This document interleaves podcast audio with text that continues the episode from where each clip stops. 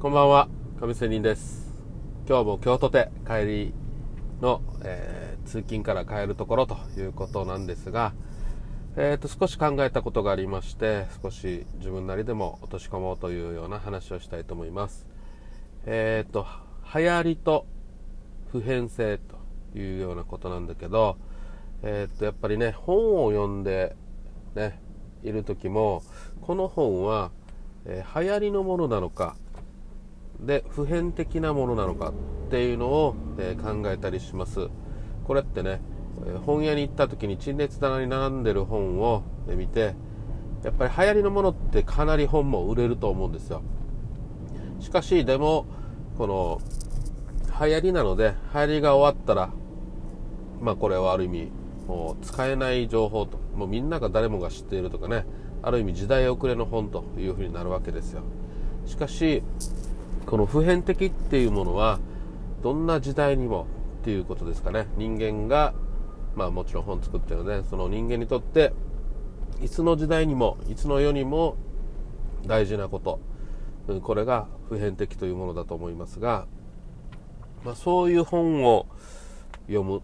ていうのも大事だなと思いました。やっぱり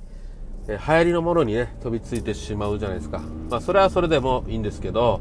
もうでも本に出てる時点である意味もうこのね、えー、すごいネットの社会情報化社会ではもう遅いと思いませんか？思いますよね。ネットの方が早いしということでまあやっぱり、えー、本読むっていうことはもちろん大事なんですがその辺も考えるとと思ったりしました。で私 YouTube とかね、えー、Twitter とかね、えインスタも Facebook もいろいろやりますが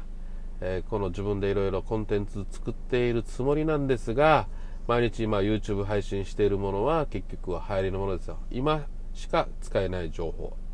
なので、えー、まあね、えー、毎日労働してるようなもんですよ。勤めに卒業しようというような企みで私はやっていますが、まあ結局 YouTube で毎日配信してるものは流行りのものなので、デイトレですよ。FX のデイトレ。なので、1日終わったらもうそれは過去の情報ということになります。しかし、まあその中でも、えー、私の YouTube ではデイトレとしては、え、最初の冒頭の部分と最後の部分では、え、普遍的なっていうかね、えこれまで私の失敗談ね、えということで、普遍的なものは喋ってるつもりだなというような感じです。まあですので、まあ今のデイトレのえー、この YouTube 配信も、まあ、しばらくもしばらくもちろん続けるつもりでいます。えー、継続はしていくつもりですけど、まあ、この YouTube の中にもいくつか配信してるような、まあ、普遍的なものも入れたいなと思っています。まあ、私、凡人なので、凡人な私が、えー、失敗たくさんした。マイナス3000万と借金した。FX でこうやって負けた。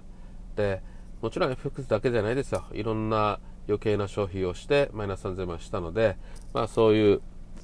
人間の失敗談、私のような凡人が失敗するってことは、まあ大体の人も同じような失敗をしてるというようなことなんで、まあこれはいつの世の時代の人も多分そんな感じだろうと。まあ私みたいな人が多分江戸時代とかね、鎌倉時代とか、そういう時代にもいたはずですよ。ね、そういうのがやっぱり普遍的な話ということなんで、えー、やっぱり成功するにはっていうことも含めて自分の失敗談をたくさん取り入れてじゃあ失敗をせずに成功するためにはっていうことでも作っていかんといけないなと思った次第です。まあこれはねやっぱりそういうことはみんみんなね分かっているはずなんですよ。インフルエンサーと言われてる人たちフォロワーが多い人たち、えー、マーケティングが上手い人。でそういう人たち当然こういうのを考えてやってるのでまあ私も、うーんね、なかなか